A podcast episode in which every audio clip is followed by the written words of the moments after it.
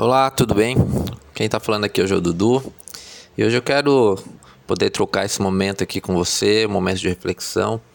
E a gente vai olhar com atenção a terceira carta de João. É um livro pequeno, somente de um capítulo na Bíblia, mas também com sabedorias e palavras muito profundas e palavras que podem nos orientar enquanto caminhada individual e comunitária. Aqui João se apresenta como um ancião, como um presbítero, e ele começa a carta se dirigindo a Gaio. E ele vai falar logo já no primeiro versículo: A quem eu amo na verdade, a quem eu amo de verdade. É, Gaio era um presbítero.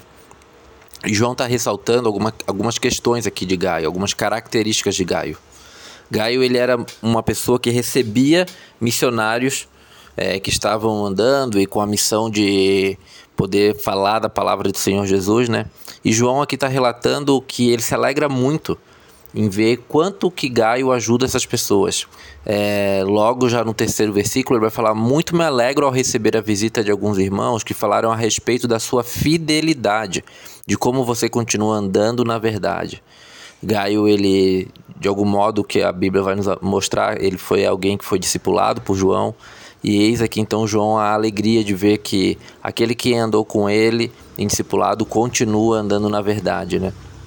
É, e eu acho bem interessante, e aí já vai agora um ensinamento para nós, quando ele vai falar que, amado, você é fiel no que está fazendo pelos irmãos, apesar de lhes serem desconhecidos. Uh, Gaio nos dá uma lição muito importante aqui. Gaio está amando e ajudando esses irmãos, apesar de serem desconhecidos, apesar de serem desconhecidos, ou seja, Gaio não está ajudando por interesse nenhum. Gaio não está ajudando esses irmãos porque eles são famosos ou porque assim ele vai ficar bem falado na comunidade. Não. Gaio está arrumando irmão, está ajudando irmãos que ele nem conhece.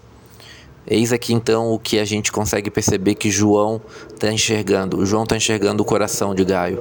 João está vendo o quanto que Gaio está disposto a ajudar esses irmãos, apesar de não conhecer eles. Porque Gaio está com uma missão muito maior. Gaio está olhando para o reino quando ajuda.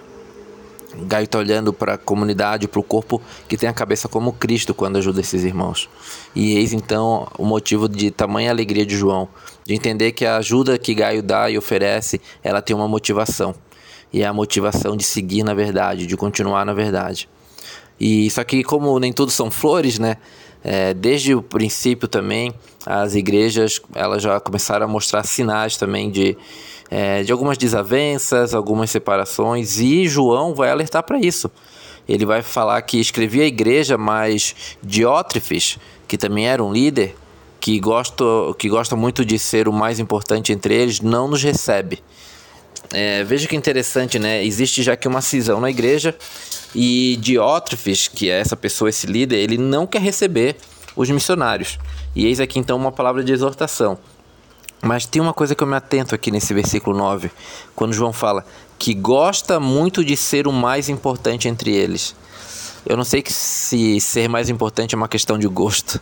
Eu acho que quando a gente é mais importante ou é importante no, no lugar, não é porque a gente gosta, mas é porque os outros nos veem assim e é porque a gente também se coloca como servo para os outros. Por isso a importância. E parece que quando o João está falando aqui que gosta muito, é no sentido de querer aparecer ou querer algum tipo de destaque, diferente de Gaio, né? Mas João tem uma palavra então de advertência para para Diótrofes, falando que vou chamar a atenção dele para o que está fazendo com as suas palavras maldosas contra nós. E por fim, então João coloca uma palavra aqui também de paz e de orientação para Gaio, quando ele vai falar que, amado, não imitem o que é mal. Isso é o versículo 11. Mas sim o que é bom. Aquele que faz o bem é de Deus, aquele que faz o mal não viu a Deus.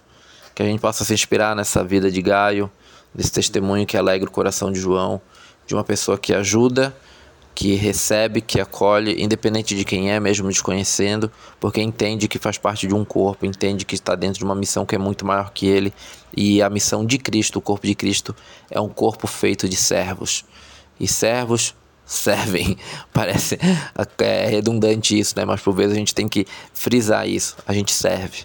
E a gente não serve pensando no que a gente vai ganhar ou quão a gente vai ficar bem. A gente simplesmente serve porque o Deus desse reino serviu. Amém? Até a próxima reflexão e um grande abraço.